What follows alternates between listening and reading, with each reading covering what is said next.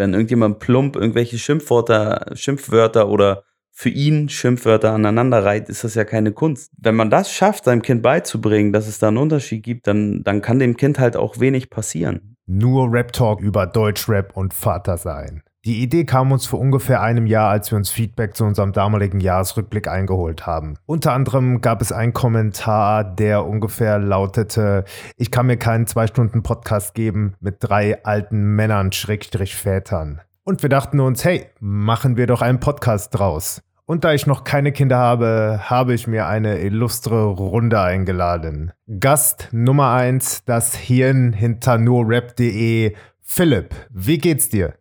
Ja, moin, mir geht's sehr gut. Gerade die Kinder ins Bett gebracht und sehr gespannt, wie es gleich hier weitergeht. Du bist Vater von wie vielen Kindern? Ähm, von zwei Jungs. Äh, der Große ist viereinhalb und der Lütte wird jetzt bald zwei. Gast Nummer zwei, mein Battle-Rap-Bruder im Geiste, das Hirn hinter Written Battle Germany, David. Ja, hi, seid gegrüßt. Also das mit dem Mastermind ähm, kann ich gleich direkt verneinen. Das ist auf jeden Fall immer noch Tanner. Und der Podcast Mastermind ist Kai und ich bin eigentlich nur so, der da ein bisschen noch mitquatscht. Aber tatsächlich, ähm, ich glaube, ähm, auf YouTube der präsenteste, oder? Ähm, ja, da ich hin und wieder mal äh, in den Judgings involviert bin, denke ich mal, ähm, dass man mich am ehesten kennt von, vom Aussehen her oder so, ja. Und Gast Nummer drei, ebenfalls Philipp, wurde von Philipp angeschleppt in Anführungsstrichen Hi, erstmal. Jo, hallo. Ich bin auch Philipp, äh, auch Vater einer Tochter, die ist vor zwei Wochen sechs geworden und bin, glaube ich, der unaktivste mit was Podcasts angeht. Ist tatsächlich mein allererster Podcast. Also habe ich mit Kindern mehr Erfahrung als mit Podcasts. Was war euer erster Gedanke, als wir mit dem Thema angekommen sind? Ich musste mich gleich daran erinnern, wie ich meine erste Hip-Hop-Kassette in der Hand gehalten habe. Das war tatsächlich, äh, da war ich, glaube ich, so um die acht oder neun und mit meiner Family äh, auf Heimatbesuch in Polen. Wir waren auf so einem klassischen Polenmarkt. In Polen würdest du es Kauf Kaufhaus nennen. In Deutschland nennt man es Polenmarkt. Und hatte dann äh, von meinem Bruder ein bisschen Geld bekommen, um mir paar Kassetten auszusuchen an so einem Audiostand. Und hatte dann einmal Bon Jovi in der Hand und in der anderen hatte ich äh, Enter the Wu, ne, Enter the 36 Chambers von Wu-Tang Clan und hab die einfach mitgenommen, weil das Cover geil war ich mir jetzt gefallen, hatte überhaupt gar keine Ahnung, was das soll. Und äh, hab mir das dann auf der äh, Fahrt zu meiner Tante reingepfiffen mit meinem, ähm, mit meinem Discman und war so extrem geflasht, habe aber natürlich gar kein Wort verstanden. Und hatte mich gefragt, was wird mein Großer wohl als erster Hip-Hop-Track, was wird ihm gefallen und warum? Und bin gespannt, was es dann sein wird, weil er noch keinen hat. Äh, mein erster Gedanke war auf jeden Fall, dass es viele Differenzen gibt ähm, weil ich generell, und vielleicht lag es auch daran, ich hatte gerade vorher dieses eine Lied von Danger, Danger Dan gehört. Ähm, ich weiß nicht, ob ihr das kennt. Das heißt, glaube ich, wie soll ich ihr das erklären? Da ist genau die Thematik, dass er sozusagen für seine Tochter erzählt, boah, wie soll ich dir das erklären, was hier manche Leute so für Aussagen treffen. Ähm, hatte das so im Hinterkopf und dachte erstmal, uiuiui, das wird eine ganz, ganz kritische Runde. Dann habe ich mich aber irgendwie zurückbesonnen, ähm, genau wie Philipp, auch wie das für mich selber irgendwie angefangen hat und äh, dementsprechend war ich irgendwie ein wenig beruhigt, weil eigentlich hat es alles so derbe viel gute Seiten und mega, äh, mega viel positive Seiten, dass man gar nicht sich immer nur auf diesem negativen Aspekt irgendwie aufhängen muss, glaube ich. Also ich war zuerst total ähm, überrascht. Ich so, ich dachte, du wolltest mir einfach von dieser Podcast-Idee äh, erzählen und habe zuerst gar nicht gepeilt, dass du mich anfragst, für mitzumachen, weil ich bin, bin kein Rapper oder so, ich bin nicht aktiv irgendwie. Ähm, Fühle mich aber voll geehrt auf jeden Fall. Du bist ja aber auch Vater, oder? Ich habe zwei Töchter, ja. Die sind acht und sechs Jahre alt und die haben tatsächlich auch schon ihre eigenen Favorite Hip-Hop-Tracks. Ist das Thema Deutschrap in eurer Erziehung tatsächlich ein Thema oder wird es durch die Medien heißer gekocht, als es im Endeffekt ist? Also bei mir ist es so, dass ähm, ich zumindest äh, Musikrichtungen jetzt gef gefunden und kennengelernt habe, von denen ich vorher keine Ahnung hatte, dass es die gab. Es gibt so eine ähm, Kinder-Hip-Hop-Kombo, die heißt Deine Freunde. Das ähm, ist der ehemalige Schlagzeuger unter anderem von der Band Echt, von dieser Pop-Kombo. ich habe mich, weiß gar nicht mal mit wem, mit einem anderen Vater unterhalten und der hat mir dann von dem, von dem, äh, von den Jungs erzählt und dass das mal komplette ausverkaufte Tourneen von denen sind, dass die dann um äh, 15 Uhr da ihren Auftritt haben und äh, Eltern ihre Kinder da irgendwie äh, vor der Bühne abladen und äh, sich dann hinten einen reinpfeifen, während die Kinder da vorne die Texte mitgrölen. Ich will Schokolade, Schokolade. so. Und ähm, hab's dann meinen, meinen Kids gezeigt, die, wobei ich sagen muss, das ist eher so, das ist eher alles noch sehr rhythmisch. Also denen geht's eher so in dem Rhythmus. Ähm, der große Quatsch so ein bisschen was nach, aber das ist jetzt nicht so, ähm, dass er sich das so merkt, wie jetzt vielleicht bei Davids Kindern, dass, sie, dass er so Favoriten hat oder so. Und ähm, ja, das, das, das ist so mein Berührungspunkt dazu gewesen, aber natürlich hat man auch so, wie äh, Philipp jetzt gesagt hat, auch schon so ein paar Gedanken, wo man schon so ein kritische äh, ähm, Gefilde abweicht, wo man von Leuten mitbekommt, die ältere Kinder haben, die dann äh, Mucke hören, die man vielleicht selber auch hört und feiert, wie KZ zum Beispiel, wo man sich aber denkt, ah, ob das ein Zwölfjähriger so feiern sollte. Oder auch so Negativbeispiele, wo man jetzt denkt, so, okay, sollte jetzt jemand, äh, der neun ist irgendwie Bushido hören. Ne? So. Ja, schwieriges, ambivalentes Ding auf jeden Fall. Ich muss auch sagen, ich bin schon sehr, sehr früh zu Hip-Hop gekommen. Ich, hab, ähm, ich bin zwar voll in den Bergen aufgewachsen und es ist eigentlich ein totales Wunder, dass Hip-Hop mich dort irgendwie erreicht hat. Ähm, aber mein Cousin ist in Basel in der Stadt aufgewachsen und der hat mir 1996 ähm, Enter the Wu-Tang gebracht. Und ähm, seither bin ich halt komplett Hip-Hop und ähm, ich habe von, ich habe mit zehn Jahren habe ich ähm, Berliner Rap entdeckt und habe von 10 bis 18 eigentlich nur Mucke aus Berlin gehört, zu 97 Prozent oder so. Und da habe ich auch als 10-, 11-Jähriger die Frauenarzt Wix Tapes gehört und ähm, ich bin auch irgendwie normal geworden. Also. Aber ich finde trotzdem, ähm, hinterlässt das ja irgendwie Spuren. So, was wir so in unserer Jugend gehört haben, hat auch ein bisschen so unser Leben bestimmt. Also, ich meine, wenn ich jetzt die ganze Zeit, bei mir war es irgendwie Feinkostparanoia, so, wenn ich das die ganze Zeit gehört habe, war ich, dachte ich auch, dass ich ein bisschen härter drauf bin, als ich vielleicht eigentlich war. Ähm, das, also das hinterlässt ja schon irgendwie ein bisschen was im State of Mind, den man so vor sich herträgt. Und dann finde ich halt, gibt es da schon die Komponente, ähm, dass man auf einmal als Eltern, und das ist eine völlig neue Sicht für mich zumindest, schon denkt, okay, wow, was labert der Typ da für eine Scheiße? Und früher war mir das eher egal. Also dann labert er halt Scheiße und gut. Ja, also ich meine, wenn ich irgendwie mit den Kindern koche oder irgendwie bastel oder so, dann höre ich auch nicht irgendwie MC Bastard oder so. Dann höre ich halt auch irgendwie eher, keine Ahnung, eben Wu-Tang oder Cypress Hill oder Deutschrap, dann halt irgendetwas ähm, eher so Lockeres. So. Sie feiern total Haiti zum Beispiel. So, es ist, sie rappen bei Fiorucci komplett alle Parts mit.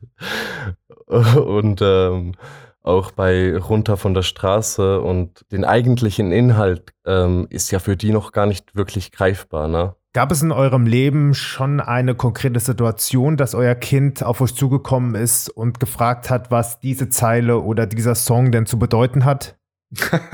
da fällt mir gerade was ein. Ich habe eine Playlist, das ist, die ist relativ funky und ähm, die Jugglers haben ähm, vor einiger Zeit äh, mal so ein ja so ein funky Disco Trap äh, äh, Track rausgebracht, wo unter anderem auch Nura mit drauf ist. Mir fällt der Titel ja nicht ein. Aber auf jeden Fall sagt sie irgendwann so sinngemäß irgendwas, äh, ich tanze im Club und dein Schwanz wird steif. Ja, ja, ja, ja, kommt dann noch irgendwie von, ich weiß nicht, von Rin oder wer da noch mit drauf ist im Hintergrund, ne? Und äh, und dann kam er immer groß an und hat mich gefragt, was das heißt, ne? So in dem Moment. Ich so, oh shit, okay.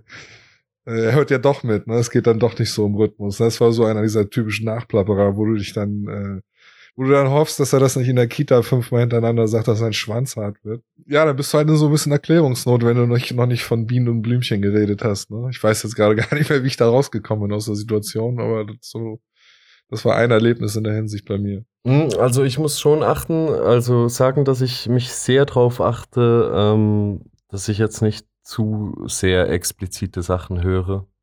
ähm, wenn die Kids da sind. Meistens, sie haben auch so ihre eigene ähm, Spotify-Playlist bei mir. Dann lasse ich die einfach laufen.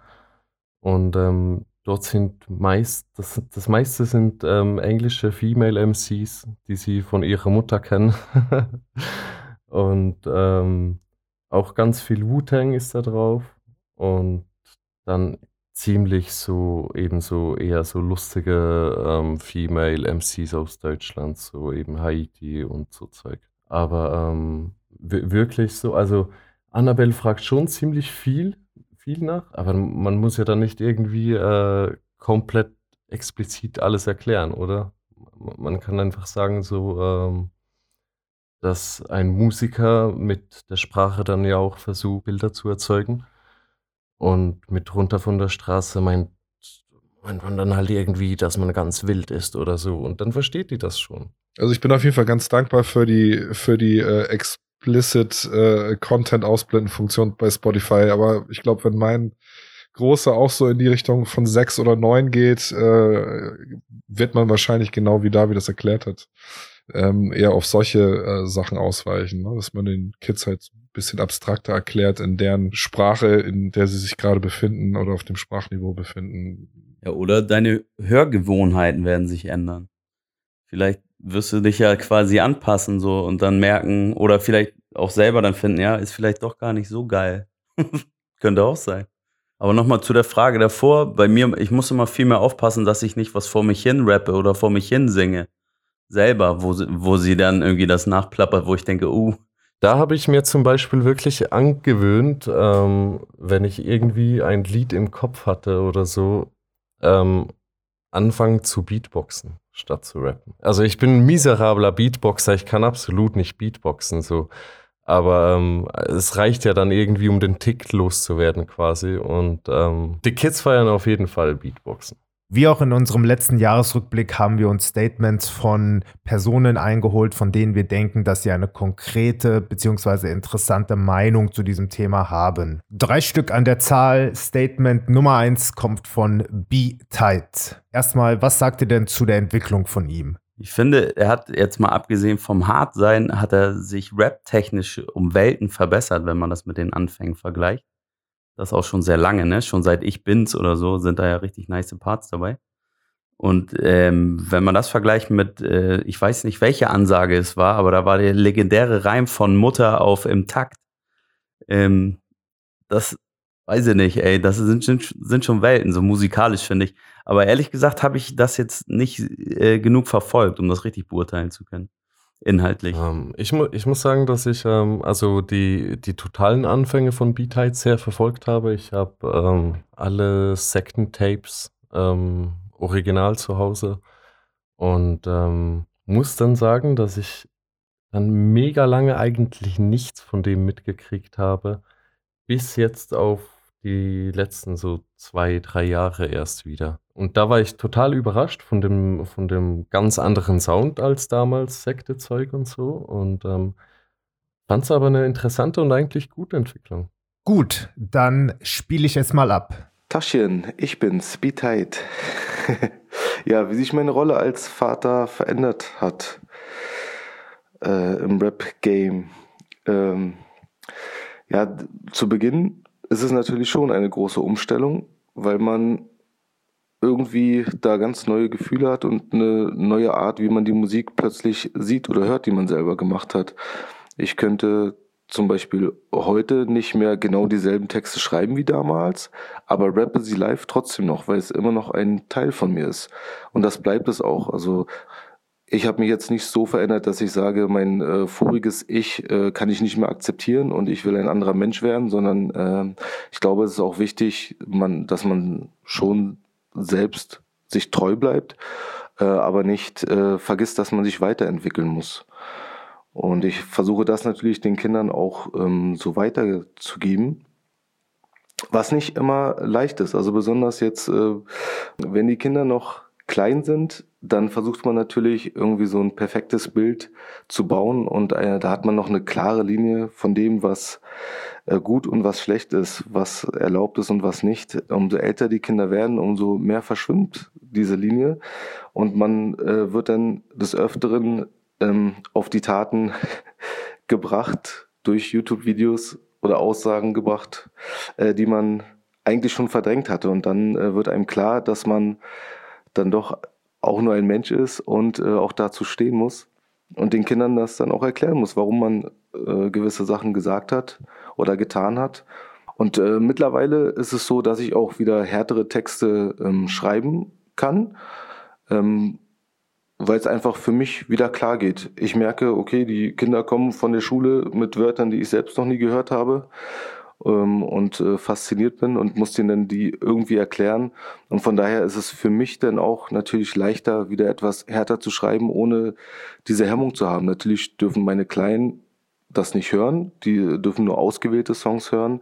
Aber ja, wie gesagt, umso älter sie werden, desto äh, besser kann man es ihnen erklären und das meiste, was ich da sage, kennen die sowieso schon längst. Danke, Bobby.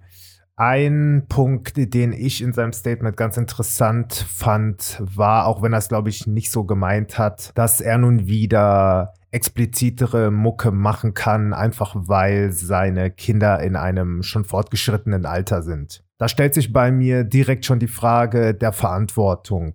Wer ist für eure Kinder, sage ich mal, verantwortlich? Ihr selbst, die Medien, die Politik oder jemand ganz anderes? Das Schöne ist ja, was Künstler ja immer machen mit irgendwie, dann wird es in irgendwelchen komischen Phrasen versteckt, Meinungsfreiheit, künstlerische Freiheit. Wenn jemand Scheiße labert, labert er Scheiße, meiner Meinung nach. Und wenn er das dann aber seinem eigenen Kind erzählen muss, warum er das getan hat, wird er ein ganz anderer Schuh draus, finde ich. Und dann wird es eigentlich viel interessanter. Nur wenn man dann, ähm, ich finde es witzig, dass er sagt, äh, man muss auch dazu stehen, was man früher gesagt hat. Muss man natürlich, weil man es ja gemacht hat. Andererseits ähm, ist das auch so, ein, so, eine gewisse, da steckt schon so eine, so eine Rechtfertigung drin. Okay, früher habe ich halt Scheiße gelabert, weil ich jung war. So, und das ist irgendwie ganz oft bei Rap so. Ja, da war, war ich ja jung, da habe ich dann den und den Song gemacht. Und den spiele ich aber trotzdem noch. Und warum spielen den noch, finde ich viel interessanter. So, spiele den, weil der übelst erfolgreich ist? Weil viele den hören wollen, weil sie damit ihre Jugend verbinden? Oder spielen sie den, ähm, weil, wie er jetzt gerade gesagt hat, das ja mal ein Teil von ihnen war? Und das ähm, mag ich bei manchen Songs auch ehrlich gesagt bezweifeln oder ich hoffe, dass es da nicht zutrifft. Was ich da interessant bei finde, ist, wenn man, wenn man jetzt äh, quasi Beteid nimmt und uns drei Väter hier, ist er unweigerlich nicht in der äh, Situation, sich auswählen zu können, äh, über gewisse Situationen reden zu müssen oder nicht. Wenn einer von uns in seiner Jugend irgendwie Scheiße gemacht hat, keine Ahnung, sich geprügelt oder was weiß ich, hat äh, irgendeine Scheiße äh, an die Wand gemalt oder was auch immer, können wir uns das aussuchen, ob wir unseren Kindern davon mal erzählen oder nicht. Seine Kinder müssen ein Smartphone bedienen können und den, die YouTube-App öffnen, wenn er mal nicht hinguckt. Oder Spotify anschmeißen und äh, mal ein paar Songs hören, wo er jetzt sagen würde, die dürft ihr eigentlich nicht hören. Und schon hat er die Konfrontation. Insofern finde ich das da sehr spannend, dass er, dass er oder aber auch andere, die vielleicht früher mal Texte gemacht haben, auf die sie jetzt nicht mehr so stolz sind oder ähm, wo sie Sachen halt so sagen, wie sie sie damals gesagt haben, dass sie gar keinen Ausweg haben, da irgendwie früher oder später mit ihren Kids drüber zu sprechen. Aber äh, schlussendlich ist es natürlich auch so ein bisschen äh, das, was Philipp gerade gesagt hat. Ne? Aus welchen Beweggründen werden Songs äh, jetzt immer noch live performt zum Beispiel? Oder, oder äh, warum zeigt er sie jetzt nicht, aber später? Ähm, Liegt es daran, dass es ein Teil von ihm war oder ähm, steht er da immer noch komplett hinter? Ne? Das ist dann immer was ich auch noch beeindruckend finde, das muss man aber äh, jetzt auch in, im Gesamtkontext sehen, wobei Bobby da auch ein sehr gutes Beispiel ist. Äh, man darf nicht vergessen, und äh, wir drei Papas werden es auch einfach gut nachvollziehen können, dass sobald du Kinder hast, sich einfach die ganze Tagesplanung oder Lebensplanung schon komplett verändert. Also wenn du jetzt normalen Jobs nachgehst, ist es schon teilweise echt schwierig.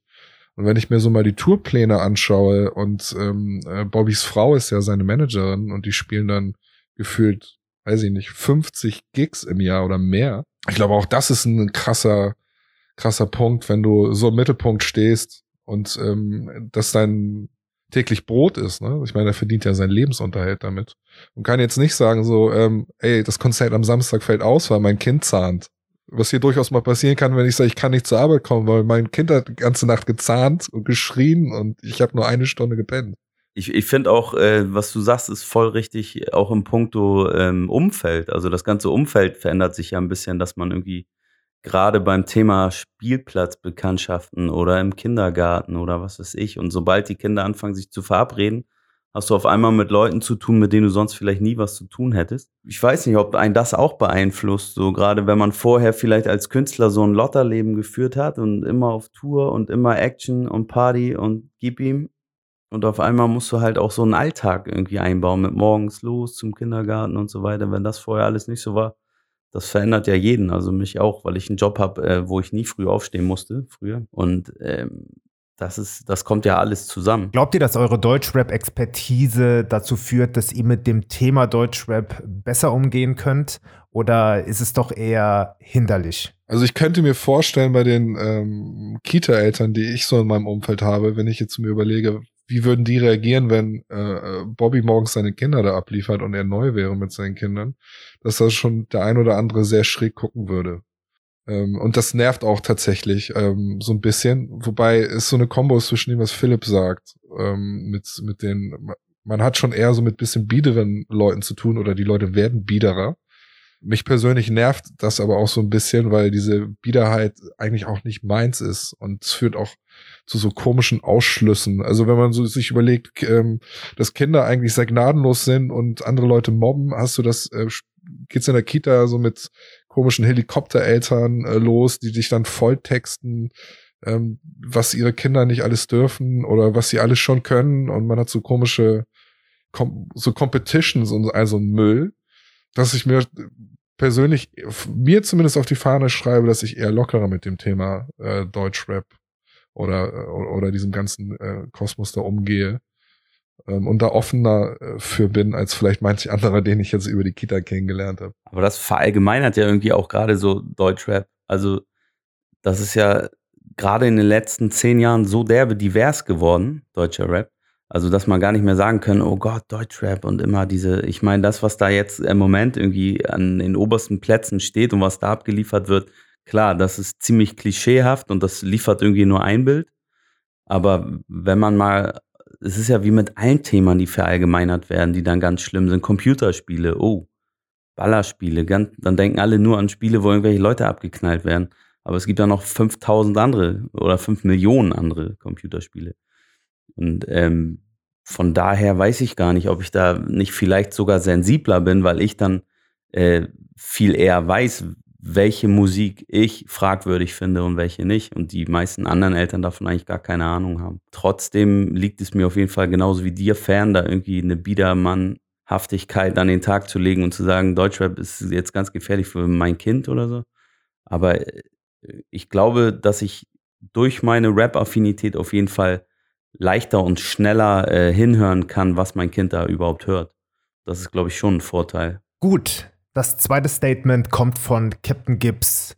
Ich würde sagen, ich spiele es einfach mal ab und wir diskutieren da später drüber. Wie ich finde, ein sehr interessanter Kommentar. Also, was hat sich verändert, äh, seit ich Vater bin äh, in meinem Rapper-Dasein? Punkt. Im Großen und Ganzen natürlich auch nicht besonders viel, aber es gibt ja schon ein paar Punkte.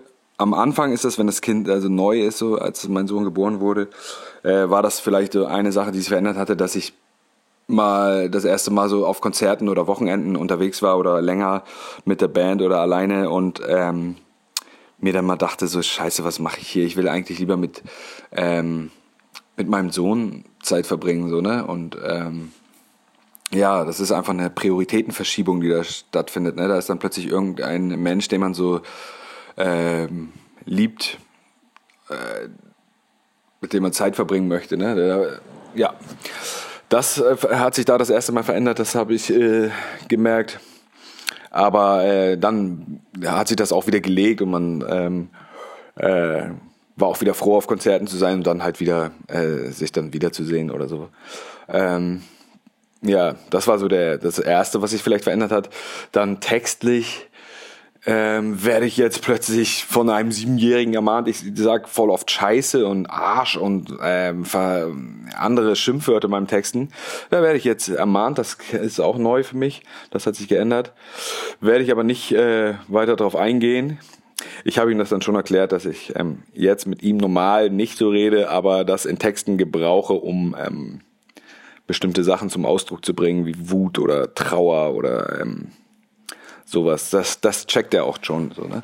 Was ich eher manchmal, worüber ich mir Gedanken mache, ist, ähm, wie ist das, wenn er so, wenn sein Vater so depressive Texte rappt, wie ist das für ihn so, wenn, wenn also, aber ich glaube, das kommt erst später, wenn er so 18 ist oder, oder sagen wir mal 14 oder so in der Pubertät oder sowas. Ähm, aber, also da macht man sich Gedanken drüber, wie, wie wirkt das wohl auf dich, wenn, wenn du das hörst und dein Vater äh, rappt so depressive Sachen. Ähm, aber ich bin da eigentlich ganz cool, weil ich denke, man kann ihm das dann auch gut erklären, warum man damals so traurig war oder so wütend oder äh, niedergeschlagen ähm, ja, das war's. Aber trotzdem kommt mir auch da darüber der Gedanke, ähm, mal was Positiveres zu schreiben und mal irgendwie ihm auch was, was er hören kann und sagen kann, ja, das ist richtig geil, das feiere ich ab. Macht er jetzt auch, aber ähm, teilweise inhaltlich muss ich da mal skippen oder äh, husten an bestimmten Stellen, damit er das nicht versteht oder keine Ahnung. Ähm, sind einfach auch keine Texte, die ich schreibe, die für Siebenjährige gedacht sind. Aber ähm, ich glaube, ich würde gerne in Zukunft irgendwann mal einen Song schreiben, ähm, der durchweg positiv sich aufs Leben bezieht und nicht immer nur äh, so eine negative Scheiße, die ich sonst schreibe. ähm, äh, ja, mit Neon Schwarz ist es ja auch schon mehr so, ne? Da kann ich ihn schon mehr Songs raussuchen, die, die ich ihm vorspielen kann. ja, also textlich werde ich nicht viel ändern, aber man macht sich mehr Gedanken so, okay, wie äh, kann ich ihm das mal erklären vielleicht oder mm, ja, so. Danke, ciao. Der Grund, weswegen ich das Statement so interessant fand, war, dass er sich mehr mit seinen eigenen Songs über Tod, Trauer und Depression beschäftigt und weniger sagt, dass Songs von, keine Ahnung, Frauenast oder Orgie ein Problem sind. Seht ihr das auch so? gewisse Inhalte, Texte, Songs, kann ja auch Kunst sein. Bilder oder Fotos würdest du deinem Kind ja auch nicht zeigen, wenn du fest davon überzeugt bist, dass es damit nicht klarkommt oder es einfach noch nicht äh, alt genug ist dafür. Dementsprechend, glaube ich, um nochmal die Brücke auch zu, zu Bobby zu bringen, ähm, fehlt im Prinzip eigentlich äh, ein vergleichbarer äh, ähm, Mechanismus wie bei Filmen, wo es ein klares Kennzeichen gibt, das Album ab 16 ist oder ab 18 ist. Und da würde ich gewisse Titel von anderen, also jetzt nicht nur diese, diese Porno-Rap-Geschichten, die du gerade erwähnt hast, oder vielleicht auch mal den einen oder anderen Track von Bobby oder aus seinem Umfeld von Smokey oder wen auch immer mit einbeziehen, sondern klar auch Sachen, wo es irgendwie um Verletzung, Selbstverletzung geht, wenn du jetzt irgendwie so in Richtung Casper guckst oder ähm, auch um tiefe Depressionen, äh, vielleicht auch Selbstmordgedanken. Ne? Das nimmt sich dann nichts. Das ist genauso ein Thema, was ähm, ein Sechsjähriger nicht hören sollte. Aber eben, das sind, das sind ja auch total Nischensachen, an die kommt ja ein Kind nicht einfach so. Und ähm, wenn, wenn man dann das nicht einfach vor ihnen hört, wird das jetzt auch kein Problem sein.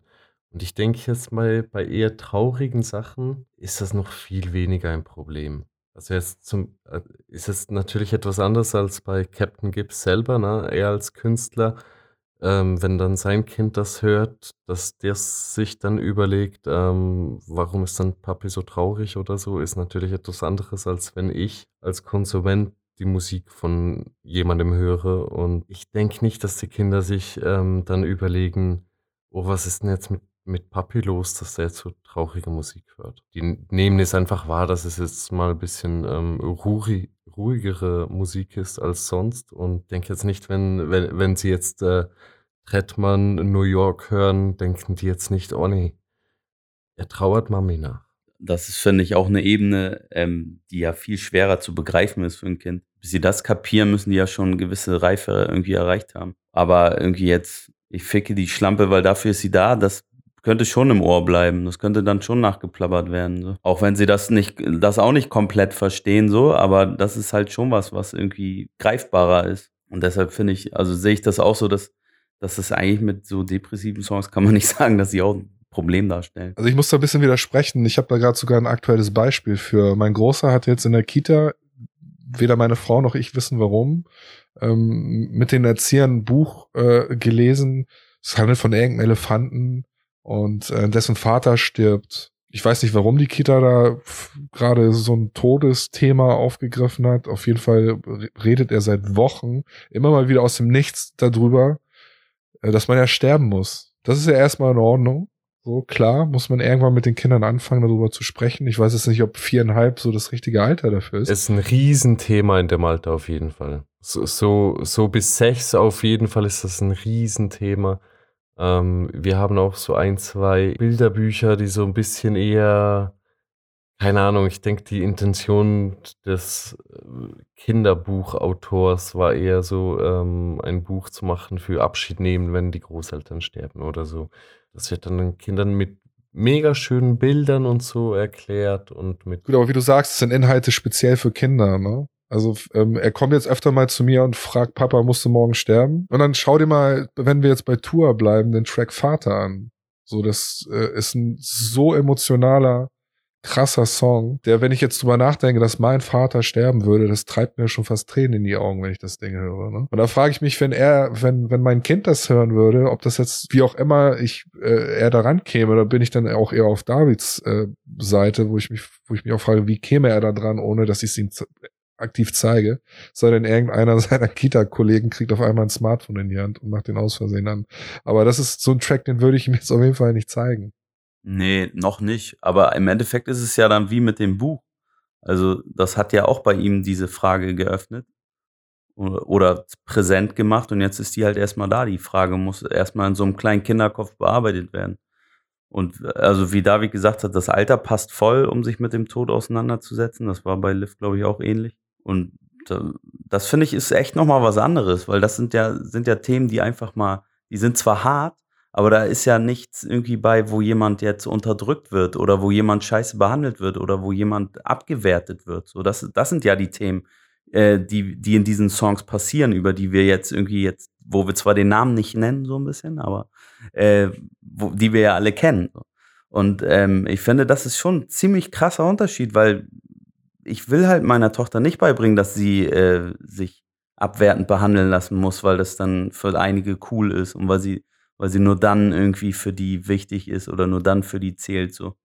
Das möchte ich nicht so. Und ich, ich muss auch sagen, bei mir hat sich auch viel mehr, glaube ich, ähm, vielleicht auch vorher schon ein bisschen, weil, weil sich bei mir halt auch viel verändert hat, irgendwie in meinem, in meinem Erwachsenenleben so oder im Erwachsenwerden, dass ich meine eigenen Hörgewohnheiten, dass ich die halt echt verändert habe. So. Ich kann mir viele Sachen kann ich mir nicht mehr geben. So, wenn ich dann auch vor allen Dingen jetzt, weil ich irgendwie inzwischen besser Englisch verstehe. Ich habe letztens mal eine Playlist gemacht mit alten Tracks, die ich abgefeiert habe und musste da tatsächlich welche rauswerfen, weil ich inzwischen die Texte besser verstehe und denk so, Alter, was laberst du für eine Scheiße?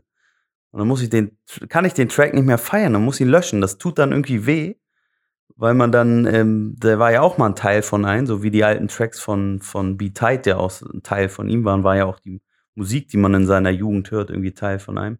Aber irgendwie geht es nicht mehr. So. Ja, ich verstehe, was du meinst. Ich glaube, was, ähm, was, was für mich so der springende Unterschied ist, ist, äh, wenn man jetzt nochmal auf das Kita-Thema geht, wo ein Erzieher dabei ist und der ein Kinderbuch zeigt, das für Kinder ausgelegt ist, ähm, und bei den Kindern vielleicht einen Impuls ähm, äh, im Kopf anwirft, der ähm, passend zum Alter ist, ähm, frage ich mich halt, was passieren würde, wenn ein Kind so einen Track alleine hört. Und da ist es dann ähm, für mich erstmal egal ob es jetzt so ein Tour-Track ist oder vielleicht ein Treadman-Track ist oder ein ähm, Frauenarzt-Song im Alleinsein. So. Wobei du natürlich völlig recht hast, ich würde äh, meinem, meinem Sohn auch, ich würde den Teufel tun und ihm die Werte vermitteln, die ähm, oberflächlich jetzt in diesen Tracks halt ähm, rüberfliegen. Ne? Ich will ja auch nicht, dass mein Sohn Frauen scheiße behandelt. Ganz im Gegenteil. Ne? Ich finde nur trotzdem ist, äh, ähm, wenn es unbeaufsichtigt passieren würde, auch kann auch so ein Track nicht unter Umständen nicht gut sein für eine Kinderseele. Du meinst so ein bisschen wie wenn, wenn das Kind aus Versehen alleine S guckt oder so? Ja, so ein bisschen extrem gesagt das schon. Das ist so Horror, so ein Horror, äh, Szenario sozusagen loslöst. Aber äh, da sind wir dann wieder beim, bei der Verantwortung der Eltern so. Das ist halt auch einfach dein Job, dass dein Kind nicht äh, krasse Tour, traurige Tour-Tracks hört alleine. Ja, absolut, ganz genau. Das ist, äh, ich glaube, es gibt einfach auch genug Eltern, denen das komplett scheißegal ist, was ihre Kinder machen. Ihr kennt doch bestimmt auch diese äh, äh, Kids, die noch schon mit zwei ein Smartphone im Kinderwagen in der Hand haben und die Eltern scheißen da voll drauf. Hauptsache das Kind weint gerade nicht, ne? Genau das. Es gibt so viel Bullshit. Das fängt auch schon bei Spielsachen an, die komplett sexistisch sind. Zum Beispiel, wenn man Töchter hat, fällt einem das plötzlich auf. Ähm, mit Werbung, übelste Scheiße so und ach, also, ey, schon fast witzig, dass wir hier über Tour sprechen.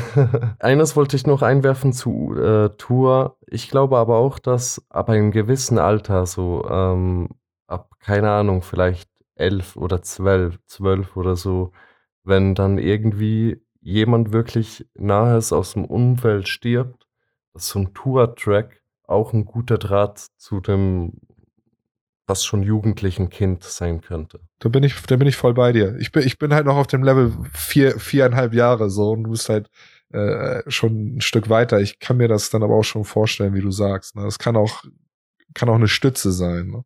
Genau wie diese Bücher ja äh, ähm, sei es jetzt die, von denen du gesprochen hast oder die unser Kita-Erzieher da rausgeholt hat, ja auch auf dem Level, wo die Kinder gerade sind, die er abholt und denen ein ernstes Thema irgendwie kindgerecht aufbereiten möchte. Ne? Da wirft sich mir aber jetzt eine ganz interessante Frage auf. Ich weiß nicht, wie das bei euch ist, aber man hat ja auch auf viele Dinge keinen Einfluss. Das habt ihr wahrscheinlich auch schon mitbekommen. Unser ist jetzt zum, zum Beispiel total auf diesem Ninja Go-Film. Keine Ahnung woher, das hat auf jeden Fall nicht von uns. Auf jeden Fall will er jetzt alles von Ninja Go haben. Wie wäre das denn bei euch, wenn eure, eure Töchter mit, keine Ahnung, 14, 15 noch einmal sagen, Papa, ich will zum Frauenarztkonzert? Ähm, würde ich mitfahren. Safe. Ey, sorry. Mit 15 habe ich fünf Jahre lang Frauenarzt gehört schon. ich, ich kann denen nicht äh, irgendwas vorwerfen, was ich selber gemacht habe. So. Und ich wäre ähm, tatsächlich, glaube ich, froh, wenn mein Kind down damit ist, mit 15 mit mir auf ein Konzert zu gehen. So. Ich weiß nicht, also bei Frauenarzt hätte ich echt Probleme, aber ich habe auch nie Frauenarzt gehört. Ich fand das nie cool. Aber sagen wir mal, wenn ich mir jetzt vorstelle, irgendwas Vergleichbares in der Zukunft, dass dann irgend so ein Future-Frauenarzt, ich glaube, ich fände das schon kacke, aber natürlich würde ich es ihr nicht verbieten, weil dann will sie es noch viel mehr. Aber es gibt genug Frauen in der ersten Reihe bei Frauenarzt. Und auch bei, bei äh, anderen Rappern der Kategorie. Also irgendwie müssen die auch Väter haben. Aber nicht unbedingt 15-Jährige, würde ich sagen, bei Frauenarzt. Also ich war auf ein paar Frauenarztkonzerten, da war tatsächlich ein sehr hoher Frauenanteil, aber nicht unbedingt 15-Jährige. Ja, das, das stimmt natürlich. Also das. Ich, ich, es kommt ja auch ein bisschen drauf an, wie du dein Kind einschätzt. So. Also ich, ich meine, wenn ich jetzt so an Trailerpark denke, äh, wenn das irgendjemand hört, der so gar keine Ahnung von Rap hat und vielleicht auch noch ein kleines Ironiedefizit hat, dann ähm, ist das ja übelst krass für den. Dann denkt er, oh Gott, was hört mein Kind hier für Musik? Das ist ja dann wie wenn du entdeckst, dein Kind ist in irgendeiner satanischen Sekte oder so.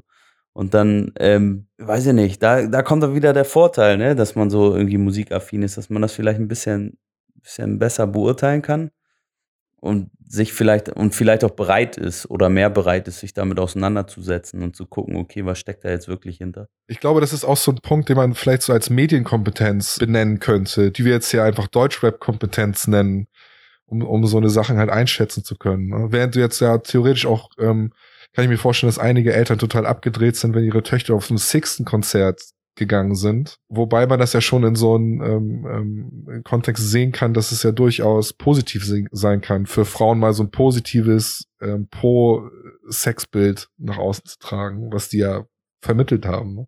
Nur für biedere Eltern könnte die es nicht kapieren, halt die totale Scheiße sein. Oder da fällt mir noch eine Story ein von einem ähm, Geschäftspartner von mir, der selber in der Musikbranche unterwegs ist, der ähm, äh, witzigerweise ein KIZ-Konzert in München veranstaltet hat und äh, sein Sohn, ich weiß gar nicht, wie alt er damals war, wenn wir auch so ein, im Teenie-Alter wollte halt unbedingt auf dieses KIZ-Konzert gehen. Und er hat sich da mal die Texte reingezogen, der ist jetzt, glaube ich, so Mitte, Ende 40 und fand das halt ultra scheiße. Weil er einfach den, die, die Ironie und die, äh, den, den Hintergrund nicht kapiert hat. Wo ich halt auch erklärt habe, so, du, du musst dir das mal ein bisschen genauer reinziehen. Lies dir das vielleicht einfach mal durch ähm, anstatt dir anzuhören, um zu verstehen, äh, was die Jungs da sagen wollen, weil das eigentlich total clever und äh, super ist, was die da, was die da machen. Aber du willst halt auch nicht, dass dein 12- oder 14-Jähriger halt irgendwie äh, was vom Kettensägen-Massaker erzählt und wir schneiden Köpfe ab und sowas. Ne? Ja, so, solche Leute kapieren auch so Tracks wie Ariane oder so nicht. Ahnt ihr den? Also, das ist so ein typischer Track, finde ich, so ein typischer KIZ-Track. So, wenn du den dir durchliest, denkst du, Alter, was ist denn da los? Aber wenn du das halt das Gesamtbild kennst und wenn du irgendwie die ein bisschen kennst und deren, deren Humor, dann ist es ja einfach auch sogar eine richtig geile Aussage in der Hook. So.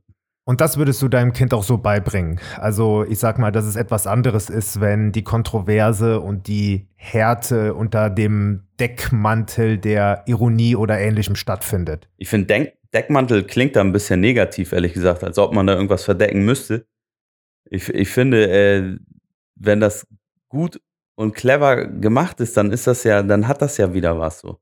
Und dann ist es halt auch erst Kunst für mich. Wenn irgendjemand plump irgendwelche Schimpfwörter, Schimpfwörter oder für ihn Schimpfwörter aneinander reiht, ist das ja keine Kunst. Wenn man das schafft, seinem Kind beizubringen, dass es da einen Unterschied gibt, dann, dann kann dem Kind halt auch wenig passieren. So, das ist, das gehört genauso dazu, wie, wie dem Kind so gewisse Werte mitzugeben, so einen kleinen moralischen Kompass, sage ich jetzt mal hochgestochen.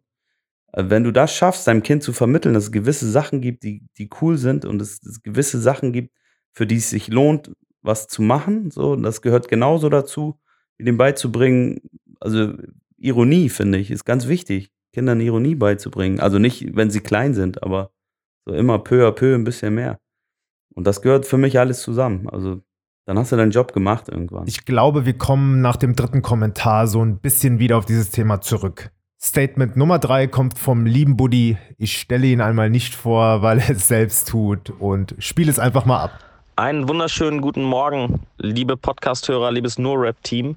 Ähm, Buddy hier, für die Leute, die mich nicht kennen, meines Zeichens äh, 32 Jahre alt, Ruhrpott Battle MC. Zumindest werden mich die meisten daher kennen, Diltily oder Rapper Mittwoch. Äh, und ich wurde befragt von nur Rap äh, zum Thema ähm, Vater und Rapper sein, also Rap Daddies, wenn man so möchte. Ähm, dazu kann ich ein bisschen was erzählen, denn ich bin 2015 das erste Mal und 2018 das zweite Mal Papa geworden. Ähm, ja, wie hat mich das verändert? Ähm, hat das Einfluss genommen und ich mir, hätte ich mir diesen Einfluss so vorgestellt? Das waren so eure Fragen, wenn ich mich richtig erinnere.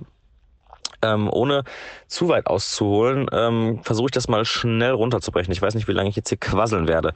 Ähm, so, zu Anfang habe ich mir immer gedacht, das wird mich nicht beeinflussen. Gerade so zu meiner, in Anführungsstrichen, Rap-Hochphase, wo wir sehr viel gespielt haben, wo wir sehr viel live aufgetreten sind, wo es auch ein bisschen, bisschen mehr abging. Das war so 2011, 2013, da sind die beiden Alben rausgekommen. Da waren wir viel unterwegs. Äh, wenn ich von wir spreche, meine ich damit meinen Partner Benson, äh, der DJ, äh, der Live-DJ war und auch die Beats gemacht hat und mich.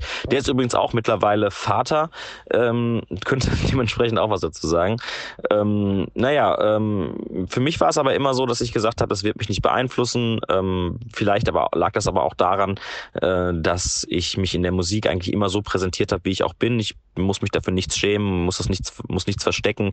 Mm, das sehe ich auch nach wie vor so. Also ich bin auf meine beiden Alben da sehr stolz. Klar würde ich vielleicht das eine oder andere heute so nicht mehr sagen oder formulieren, aber das lag natürlich auch an der Zeit und an dem Alter, das ich dort hatte. Ähm, dann fing das an mit den Battles. Äh, ich habe ja dann von 2014 bis im Prinzip äh, letztes Jahr äh, dann eher das Battle-Thema verfolgt. Äh, sowohl bei Don't Let the Label Label You, wo ich die meisten Battles gemacht habe, als auch bei Rapper Mittwoch. Bei meinem ersten Battle war ich auch noch kein Papa, das war 2014. Und auch da habe ich immer gedacht, so, ja, na und, ähm, mache ich halt Battles, äh, das wird mich auch nicht ähm, ändern, wenn ich Papa bin. Da wird sich auch nichts an meinem Stil verändern oder an den, an, an den Battles an sich oder an die Herangehensweise. Und das stimmt auch zu einem gewissen Teil, und zwar äh, zu dem Teil, ähm, zu meinem eigenen Anteil daran. Also auch da muss ich sagen, klar, beim Battle fallen mal die ein oder anderen Tiefschläge. Es geht darum, den Gegner äh, lyrisch zu degradieren und natürlich wird da auch mal äh, ja, das ein oder andere Schimpfwort benutzt oder der ein, der ein oder andere Tiefschlag äh, formuliert. Ähm, aber das ist auch okay, weil die Leute wissen, worauf sie sich da einlassen. Ähm, darum geht's in einem Battle und das ist auch alles in einem, zumindest finde ich, sportlichen Kontext und einem Wettkampfkontext. Ähm, von daher ähm, muss ich mich da auch für nichts äh, schämen. ich bin allerdings, was die Herangehensweise meiner Gegner an mich angeht, das hat sich ähm, und, und wie ich da, wie ich damit umgehe, das hat sich verändert. Denn vorher war mir das eigentlich alles relativ egal. Ich habe das super krass von mir abprallen lassen, egal ob das gegen meine Mama, gegen meine Frau, gegen die nicht vorhandene äh, äh, Schwester ging. Ähm, das konnte ich immer sehr, sehr gut ähm, von mir abprallen lassen. Und ich dachte auch, das werde ich so äh, mit äh, Behass gegen meine Kinder machen. Nur als das das erste Mal passiert ist, ähm, bin ich tatsächlich ähm, doch härter getroffen worden, als ich, als ich, als ich ähm, mir vorher eingestehen wollte. Und ähm, nach wie vor bin ich so, dass ich äh, ähm, da doch echt empfindlich reagiere, was ich nie von mir gedacht hätte.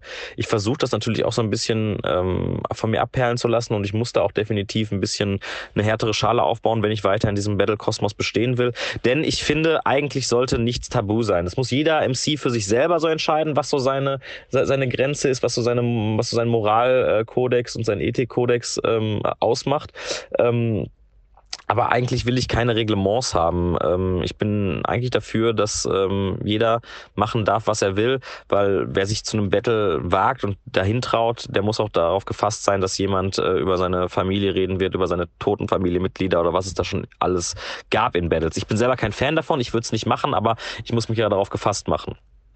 Kann mich aber, wie gesagt, nicht davon freisprechen, dass es mich äh, doch härter getroffen hat, als dann mal der Name meines Kindes im Battle live vor tausend Leuten Publikum erwähnt wurde ähm, und jetzt bei YouTube zu sehen auf Ewigkeit. Ähm, und das fand ich dann doch irgendwie uncool. Auf der anderen Seite darf ich mich nicht wundern äh, in meiner Position, denn ich bin jemand, der sehr viel äh, auf Social Media vertreten ist, ähm, auch Fotos seiner Familie postet. Äh, von daher ist es halt auch einfach, ähm, diese Angriffsfläche zu nutzen.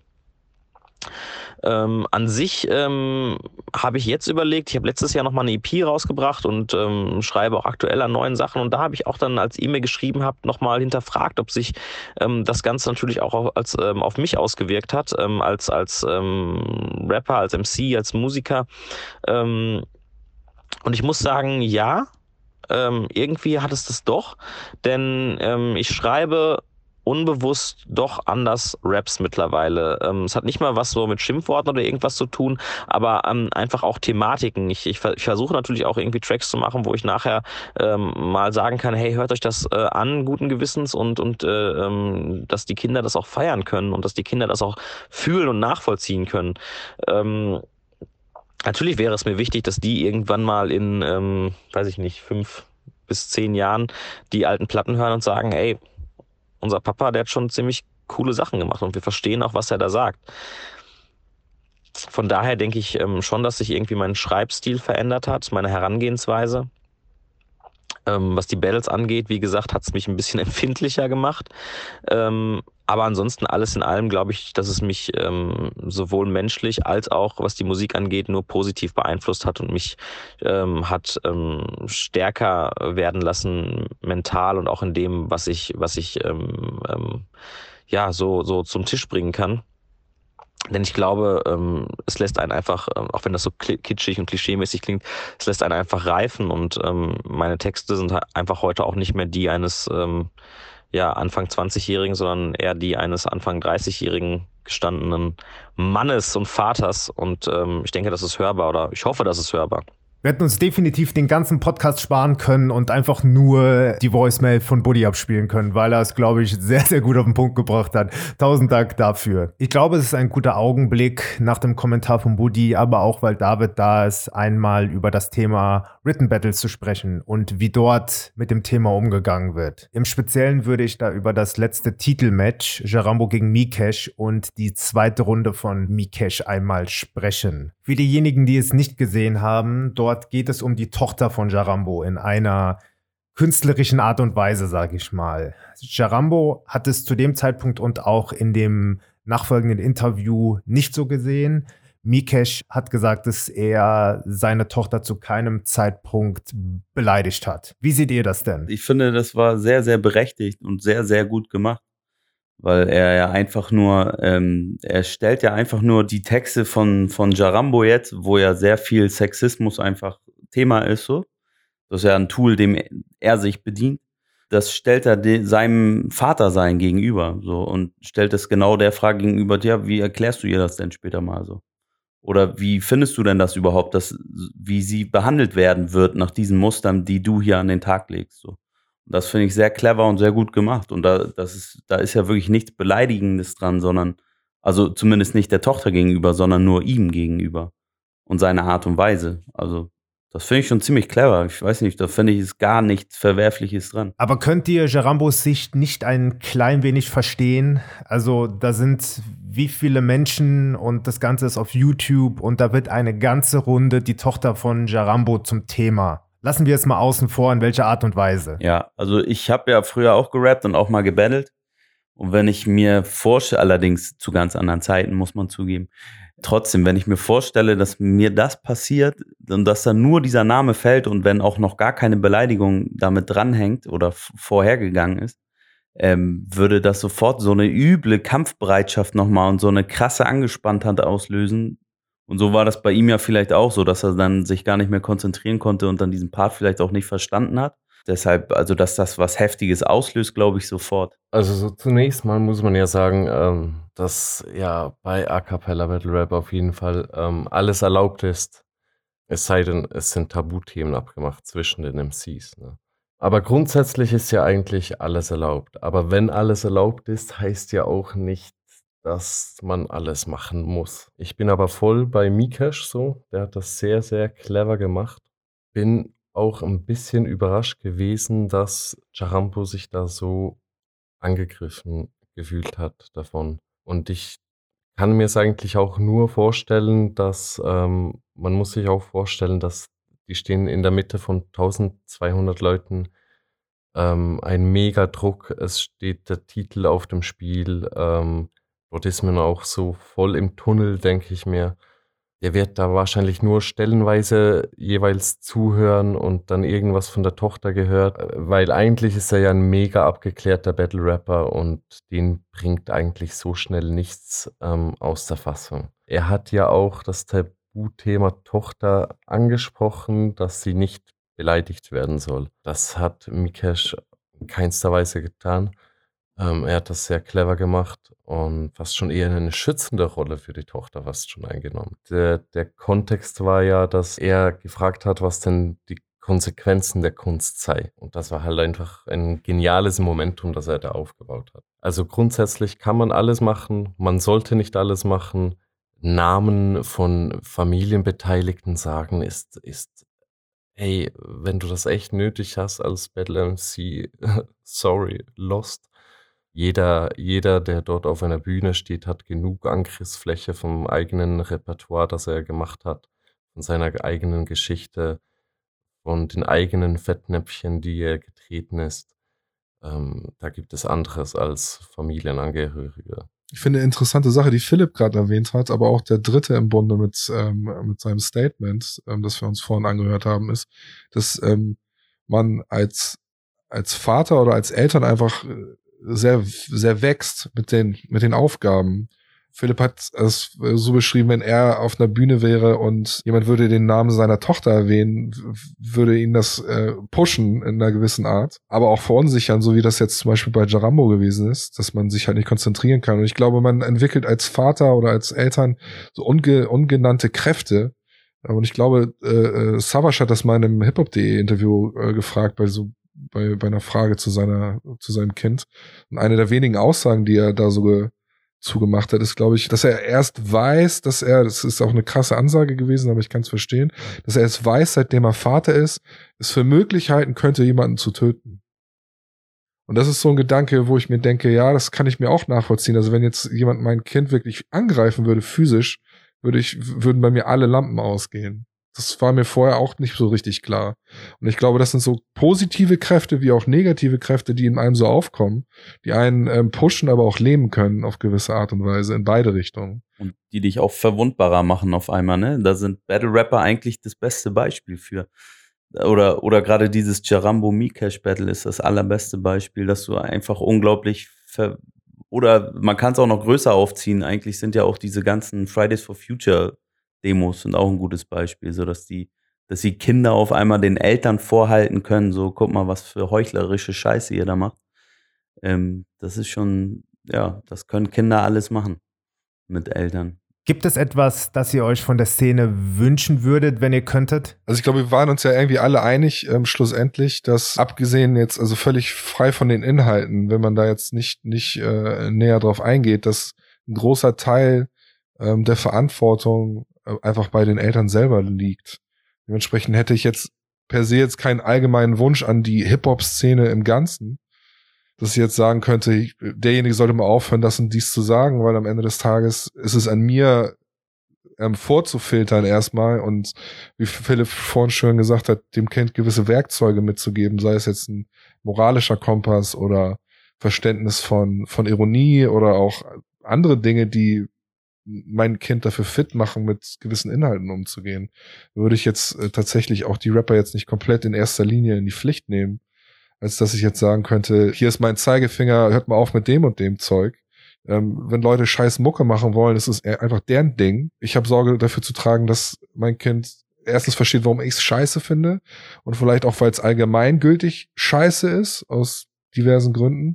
Und ähm, am Ende des Tages ist, glaube ich, jedes unserer Kinder ein Individuum und du kannst dem nur gewisse Dinge beibringen, wie du sie siehst, aber das Kind wird am Ende des Tages auch für sich selber reagieren. Vielleicht gefällt's einem, vielleicht gefällt's einem auch nicht als, als äh, Elternteil. Und vielleicht gefällt auch unseren Kindern Hip-Hop allgemein überhaupt gar nicht später. Vielleicht werden die es mega uncool finden. Wie wir vielleicht die 80er oder so, wer weiß, kann alles passieren. Aber ähm, ich, ich finde auch, an die Szene ein Wunsch ist immer schwierig und auch an Rapper irgendwie einen Wunsch zu richten, anders zu rappen, ist auch falsch. Im Endeffekt liegt die Verantwortung irgendwie hauptsächlich bei uns, Daddies, und dann müssen wir sehen, was dabei rauskommt. Absolut. Ich finde es auch äh, absolut müßig, eigentlich darüber zu diskutieren, äh, Rapper überhaupt in die Pflicht zu nehmen, wenn ähm, viel schlimmere Filme auf dem Markt sind und diese ganzen Beauty-YouTuber und komm, fickt euch alle. So, da kann man dann irgendwie alle YouTube-Kanäle sperren lassen und ähm, 90% des Spielzeug dürfte nicht mal verkauft werden und ähm außerdem es gibt so viele Sachen, die die, die die Leute fertig machen da draußen, so ne, die Kinder fertig machen. Und das ist selten Musik, das ist selten ein Film, das ist selten Kunst, das ist meistens irgendwas ganz anderes, das sind üble andere Sachzwänge, die da irgendwie äh, wirken und deswegen ist es, ja, wie du sagst, eigentlich ist es müßig, darüber zu diskutieren. Eine Sache fällt mir jetzt tatsächlich ein, die ich mir wünschen würde, die man jetzt aber vielleicht, das ist eher so ein privates Ding. Was ich super gerne mit meinem Sohn und äh, mit meinen Söhnen gucke tatsächlich, ist äh, die Sesamstraße. Und da meistens immer die amerikanische Fassung davon, weil die sehr viele Künstler einladen, die dann, ähm, die dann dort performen. Und es gibt auch so ein paar deutsche, es gibt so ein paar deutsche Folgen davon. Die sind aber nicht halb so cool wie die Amis. Und vielleicht kann man da irgendwann mal was starten. Ähm, ich habe zumindest, bis auf Jan Delay fällt mir jetzt keiner ein, der da mal was gemacht hat. Das wäre doch mal eine witzige Aktion. Also, dass man viele Rapper sind jetzt mittlerweile in einem Alter, wo sie über Familie nachdenken oder auch schon Kinder haben. Und ich finde dieses Thema an sich, wenn man jetzt einen Wunsch äußern könnte, wird einfach komplett äh, äh läuft komplett unter dem Radar. Und wir haben ja auch gemerkt, als wir diesen Podcast geplant haben, dass 90 Prozent der Leute gar nicht drüber reden wollen. Wir haben wirklich jeden angefragt, der, wo wir wussten, dass er Vater oder baldiger Vater ist. Und äh, viele haben einfach abgesagt, weil das für die komplett kein Thema ist, über das sie reden wollen. Gut, mag sein, Personen öffentlichen Lebens haben vielleicht keinen Bock, über Privatleben zu sprechen. Aber dennoch finde ich, wäre es schon ganz cool, wenn man, gerade wenn man in dieser Rolle ist, ähm, sich auch ein bisschen damit beschäftigt. Und da muss man die Fahne für Bobby hochhalten. Der hat jetzt auch gerade vor kurzem auf seinem Album Agro Swing ja auch einen, einen Track gemacht, zusammen mit Smokey und Shizzo, wo sie auch drüber, drüber sprechen, wie es ist, halt als Vater vielleicht früher mal Inhalte gebracht zu haben, auf die man jetzt vielleicht nicht mehr so stolz ist, wie man es erklären will. Also da gibt's schon so Leute, die beschäftigen sich damit, während andere das komplett blocken und gar nichts dazu sagen. Also vielleicht wäre es lustig, mal kindgerechte Inhalte von, keine Ahnung, Azad, was auch immer, äh, zu hören, als auch ähm, vielleicht so ein paar Tracks in die Richtung vom Vater sein. Das fehlt, finde ich, ein bisschen. Gut, ich wäre durch. Ich sage tausend Dank an euch. Ich sage tausend Dank an Beatite, Captain Gibbs und Buddy. Und euch gehören die letzten Worte. Ich glaube, ich muss jetzt Wendeln wechseln gehen. Ich musste vorhin auch zwischendurch, äh, das hat der Zuschauer natürlich nicht mitbekommen. Ähm, ich äh, bin heute allein zu Hause mit beiden, musste auch zwischendurch äh, mit dem Babyfrauen abtanzen. Da habt ihr dann hier fleißig weitergemacht, ohne dass ihr es